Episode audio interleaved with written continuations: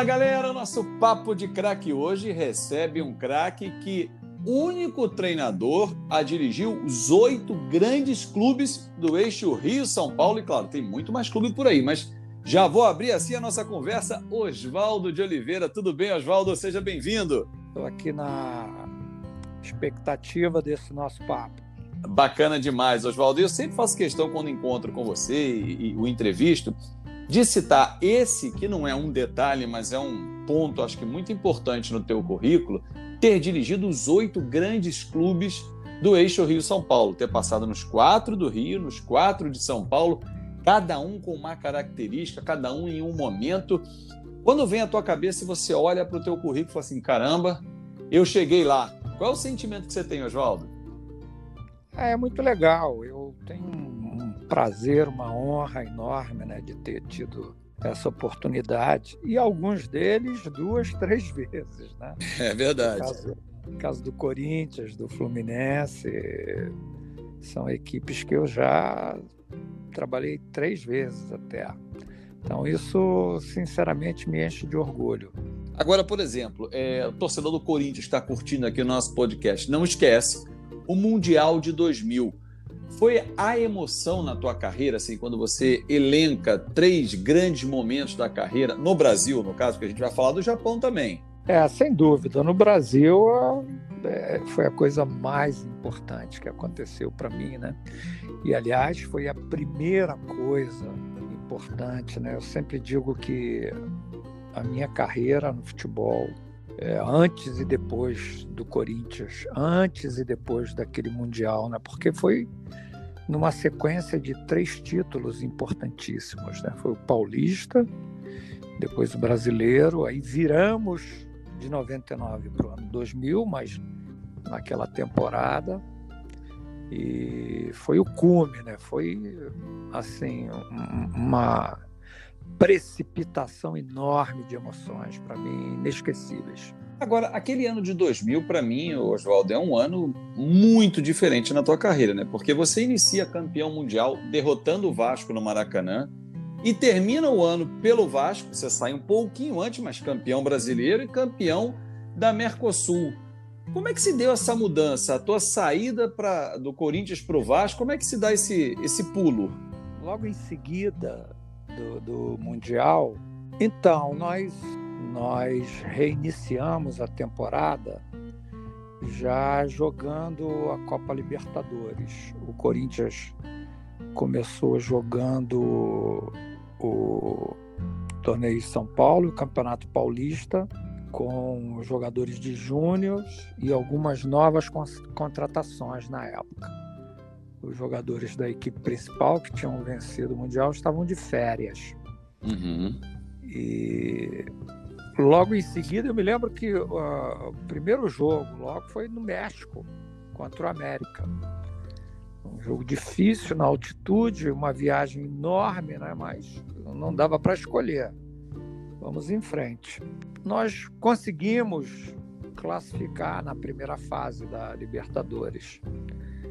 Mas aí, quando começou o mata-mata, já na semifinal, nós fomos desclassificados nas disputas de pênaltis contra o Palmeiras. E isso precipitou tudo, né? O trabalho que vinha com uma perspectiva enorme, né? Com a base do ano anterior, dos três títulos, é, teve aquela interrupção ali que é, acabou é, destruindo a possibilidade de nós seguirmos com aquele timaço que era o Corinthians. Verdade. Aí então eu não fiquei, Fábio, muito tempo parado, né? Eu fiquei um pouco e logo em seguida veio o convite do Vasco. E nós iniciamos aquele trabalho no Vasco logo em seguida também foi um trabalho de remontagem. O Vasco vinha num momento muito difícil, tinha sido goleado no Campeonato Carioca pelo Flamengo de cinco, né? E alguns jogadores importantes tinham saído daquela equipe, que inclusive tinha jogado o Mundial. Uhum. Ramon, Ramon Edmundo, outros tantos, né? O Gilberto. Felipe, o Felipe tinha ido embora também, né? Não, o Felipe ficou. O Felipe ficou. O Felipe hum. ficou. O Gilberto é que tinha feito uma cirurgia na coluna e não jogou comigo, para você ter uma ideia. É, porque o Jorginho foi efetivado sim, como titular. Sim. E o Felipe jogou no meio-campo várias vezes, com, com Juninho Pernambucano, um de cada lado. É a posição que ele jogou no Mundial, inclusive, né? Era Amaral, ele, Juninho e Ramon. Aí o Ramon sai, ele é adiantado, né? Exatamente, exatamente. Mas eu não me lembro se ele ficou conosco até o final da temporada. Sei que os últimos jogos ele não participava mais. Agora, falando nesses últimos jogos da temporada, você vai até a reta final, praticamente faltando eram faltavam dois jogos. Eu não, não, lembro se você chegou a disputar um dos três da final da Mercosul. Você chegou a dirigir em um dos três daquela da final da Mercosul, Oswaldo? Dirigi dois. Os né? dois? Dirigi a vitória. É, a vitória em São Januário ah, sim. por 2 a 0 E a derrota 1 a 0 lá. A derrota 1 a 0 aquele gol de falta do Nenê, né? Que a gente estava. A gente ficou feliz porque o Arce não ia jogar, né, a bola parada. E o Nenê, que o substituiu, acabou fazendo gol na falta. A bola desviou na barreira, enganou o Elton. Nós pressionamos o Palmeiras a beça. Me lembro que no primeiro tempo eu tirei o Paulo Miranda ainda lá pelos 30 minutos, depois que nós sofremos o gol, coloquei o Pedrinho para dar mais, mais agressividade ao time, né? mas não conseguimos. Aí ficou 1 a 0 É, e se o, e nessa, se o regulamento fosse intermédio... como hoje, né? não teria o terceiro jogo, né? Que acabou tendo, né? É, exatamente. Exatamente porque nós ganhamos em casa de 2 a 0, né? É, e aí nesse intervalo entre o segundo jogo e o jogo em São Januário com o Cruzeiro, você saiu, correto? Foi, foi. Você, você foi. não faz Exatamente. o jogo da volta com o Cruzeiro e nem o terceiro jogo da Mercosul. Exatamente isso. Ou seja, para mim você é campeão brasileiro da Mercosul. Você também é. tem na, no teu currículo esses dois títulos? Sem dúvida, sem dúvida. Eu tenho sim, porque foram 33 jogos e eu participei de 31, né? Uhum.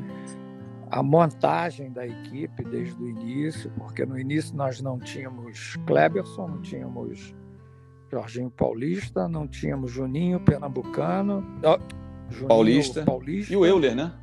E, e nem o Euler. Foram jogadores que nós contratamos e fomos montando a equipe é, jogando. É aquela história de você trocar o pneu com o carro em movimento. Né? Dali para frente, é, é, nós, nosso time foi encorpando e ganhando os jogos. Né? Teve uma. Eu achava, e acho que até ele mesmo acha, o Romário teve talvez um dos melhores anos da carreira dele, naquele ano de 2000. Uhum. O Mário jogou muito, fez muitos gols, né? foi importantíssimo. Foi, foi muito legal, uma lembrança muito boa também. Agora, no fim da no antigo Palestra Itália, né, que não é esse Allianz Parque, porque o estádio está totalmente reformado, mas eu sei que na comemoração ainda em campo, vários jogadores pegaram o celular para te ligar. Mas acabou dando certíssimo. A entrada do Juninho Paulista foi fundamental no aspecto tático para a equipe, né? Procede isso, foi, né? Com certeza. Juninho Pernambucano, Juninho Paulista, o Alex Oliveira, Júnior Baiano, Elton. O, depois no vestiário, Romário falou comigo. Foi, foi, muito legal. Foi uma emoção, eu não esperava, né? Acompanhei o jogo na televisão e mas imediatamente foi a, a, a primeira reação deles na, durante a comemoração. Foi bacana aquilo. Ah, isso é muito legal. Isso é o reconhecimento. Né? E no início do nosso papo, Oswaldo, você estava falando que em alguns clubes como Corinthians e Fluminense você voltou mais de uma vez. O Vasco não. É claro que mudou a diretoria, né? Inclusive quem era o vice-presidente à época, depois assumiu como presidente, já faleceu. Você voltaria tranquilamente ao Vasco? Você sente que, que podia ter ficado mais tempo? Acha que tem um novo ciclo para construir no Vasco algum dia? Fábio, uh, não aconteceu. Várias vezes eu tive a oportunidade de voltar ao Vasco da Gama, porque uma, às vezes não dava certo. O presidente Dinamite, na época, me ligou, eu estava em Caxima, eu estava no, no meio da temporada lá, não podia sair, né? Uhum. E algumas outras oportunidades, inclusive com o próprio Eurico, que apesar daquele, daquele desentendimento naquele ano, é, sou, sempre houve uma admiração mútua, entendeu? Ele tinha as características dele, eu tinha as minhas, mas ele, algumas vezes, é, chegamos a negociar para ter minha volta para o Vasco, mas por um motivo ou outro acabou não acontecendo. Ou eu estava com um contrato em andamento, nunca se consolidou. Mas é um clube que eu gostaria muito de voltar um dia a trabalhar. Né? Muito bom. Eu não sabia esse detalhe da conversa com a Eurica em determinados momentos. Para mim, não. Isso é um fato novo. Eu nunca soube dessa não, procura. A gente não conversou. A gente não conversou direto. Não, mas alguém amando dele Sempre sondou, né? Tinha um intermediário. Sim, sim, claro. sim, sim. Sempre tinha um intermediário. E, infelizmente, a coisa não não aconteceu. É, mas tinha um intermediário, tinha um aval que... dele, né? Óbvio. Ah, com certeza, ah. com certeza. Inclusive, é, eu quero deixar bem claro agora que eu estou felicíssimo de ver o Ramon como treinador do Vasco. Foi um, um, cara que incrível, né? Eu cheguei no Vasco, ele tinha saído para o Fluminense. Eu cheguei no Fluminense, ele tinha saído também. A gente nunca conseguiu trabalhar junto, mas sempre houve uma admiração mútua. Toda vez que nós conversávamos e ele era sempre muito gentil e exatamente, inclusive eu tenho lembrado bastante esse detalhe com a, com a pandemia, muita coisa antiga uhum. tem, tem sido tem voltado, né? Então houve algumas exibições de, do, da final do mundial e tal. Quando nós estávamos no Botafogo, ele estagiou com a gente lá. Verdade. Ele ficou um bom tempo. Ele ia ficar um determinado tempo e eu convidei se ele quisesse para ficar mais. Ele ficou cerca de um mês conosco no Botafogo e foi uma relação muito legal. Rapaz muito inteligente, capacitado, está preparado para o cargo que assumiu. Eu também acho, Oswaldo. Até quando houve a troca, né, a saída do Abel, e aí teve um espaço, quem vem dirigir o Vasco, eu fui um dos primeiros a levantar a bandeira de achar que o Ramon já estava preparado, está dentro do clube, já estava já na comissão do Luxemburgo, ficou na do Abel, é um cara identificado com o clube, é capacitado, já dirigiu clubes em Minas Gerais e acho que se adequa muito hoje ao momento é, do Vasco. E principalmente, Oswaldo, você acha que vai concordar comigo, o elenco gostando do treinador, quer dizer, o elenco gosta do Ramon, já é meio caminho andado para o sucesso de um, de um trabalho, né? Fala-se na, na, minha transição de auxiliar técnico para treinador. Uhum. E eu fui muito ajudado exatamente por isso, porque eu já tinha trabalhado com aquele elenco do Corinthians durante um ano. É, eu tinha muito respeito daqueles jogadores, né? Eram grandes. Ô, Oswaldo, como é que você conseguiu logo na primeira lidar com aqueles caras? Os caras eram meus amigos, eles gostavam de mim e eu deles. Uhum. Sempre houve muita reciprocidade, sabe?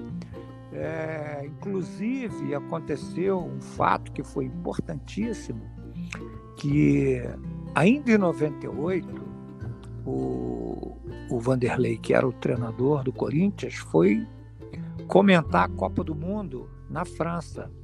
E eu fiquei 45 dias com a equipe, treinando, preparando. Né? E quando começou o campeonato brasileiro, o time disparou, ganhou oito jogos direto. Né? E aquilo, é, modéstia à parte, se deve bastante ao trabalho da comissão técnica que ficou aqui trabalhando com aqueles jogadores. E nesse espaço houve uma, uma ligação muito maior ainda, sabe? O relacionamento se estreitou, principalmente com os principais jogadores, né? Com Marcelinho, Edilson, Vampeta. É, a gente é, a gente se entendeu muito bem.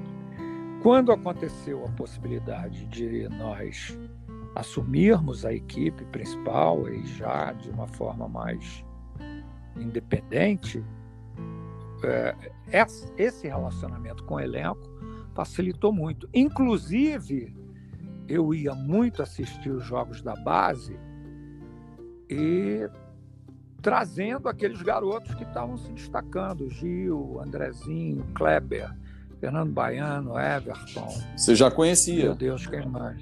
Já conhecia, claro. já conhecia todos eles, eu dava treino para eles, né? É, então foi, foi uma coisa assim que é, fechou, sabe? Ficou muito bem acabada a relação e aí não tinha como não decolar, porque a qualidade da, do, do elenco do Corinthians era excelente. Mesmo essa rapaziada que estava que estava subindo, né? E aí como é que era controlar as feras no vestiário, né? Os cascas grossas aí que você citou, Rincon, Ricardinho, Marcelinho, os caras mais cascudos e os meninos, fazer essa transição aí que fosse de forma harmoniosa. O Edu Gaspar, a gente não citou. Verdade, Edu também subiu. Foi um, foi um, dos mais importantes. Até tem uma passagem muito interessante, né, que ele sempre se lembra. Que quando a gente estava concentrado em Atibaia, assim, ficava uma semana, eu toda noite ia no quarto dos garotos. Eles normalmente ficavam três em cada quarto. Uhum. E ainda vinham os outros que estavam no outro quarto e a gente sentava e conversava muito. E eles, o Edu sempre toca nesse assunto, que a gente conversava bastante. Mas a relação com as feras não foi difícil. Todo mundo faz essa pergunta, ela é recorrente, é, na expectativa de que eu encontrei dificuldade. Eu, eu digo para você, não, não, não, tive dificuldade da, da relação deles a única vez que houve uma situação que para mim ficou mais difícil foi, foi quando eles decidiram ficar um tempo sem atender a imprensa. E só eu atendia a imprensa, e aí ficou uma pressão grande, mas da imprensa, Sim. não dele, entendeu? Uhum. Porque eles comigo sempre muito legais, atenciosos, treinamento maravilhoso. Até que eu dei um tempo e fui conversando peguei os líderes para demovê-los daquela coisa, que aquilo só ia nos prejudicar e acabei conseguindo. Entende? Mas não foi abrupto, não, não foi imperativo.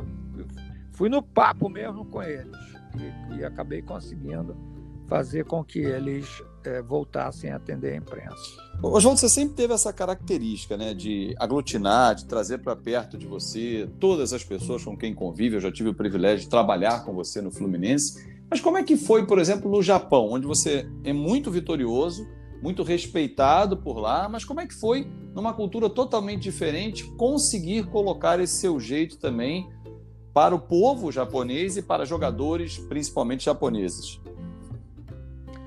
Olha, teve é, duas pessoas que foram importantíssimas nisso, sabe? A primeira foi o diretor, que até hoje trabalha lá, que é o, o japonês o Man Suzuki. Uhum.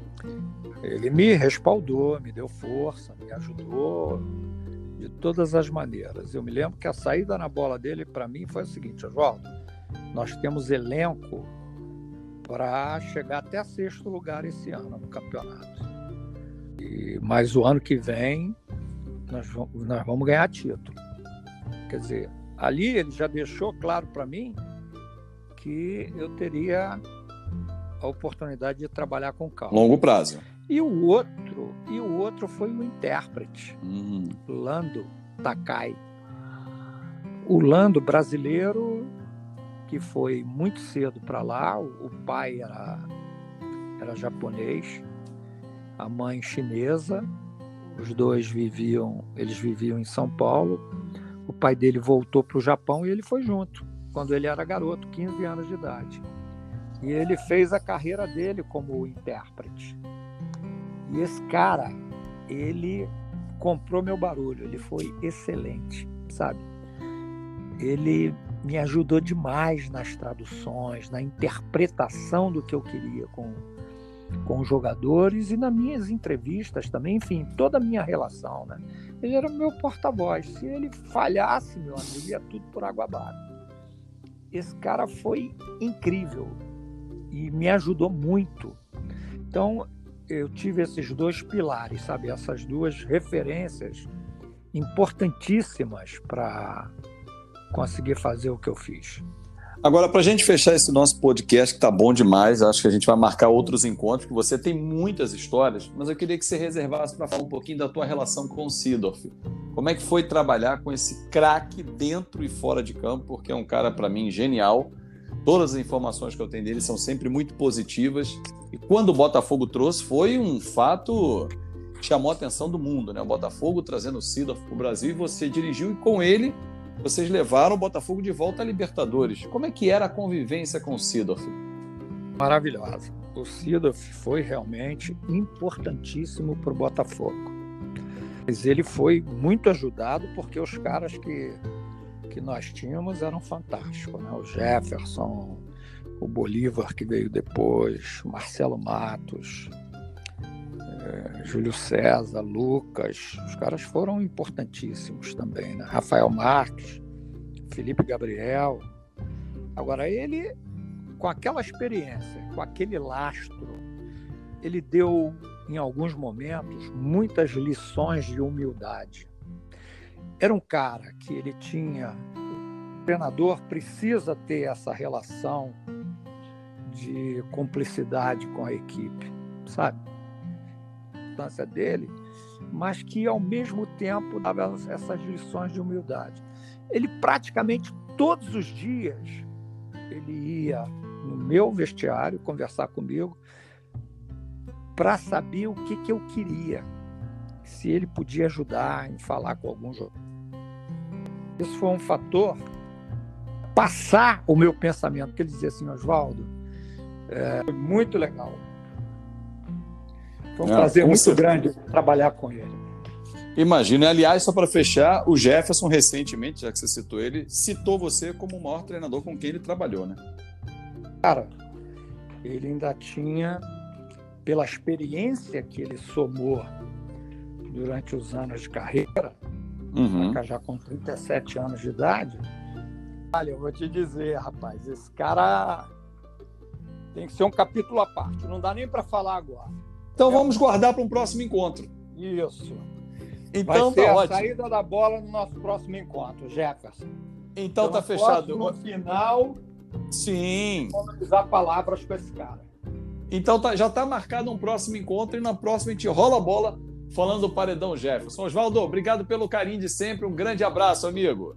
Outro, meu amigo. Fica com Deus. Tchau, tchau. Valeu, tchau. Aí você que curtiu o papo, compartilha com os amigos Oswaldo de Oliveira. Até a próxima.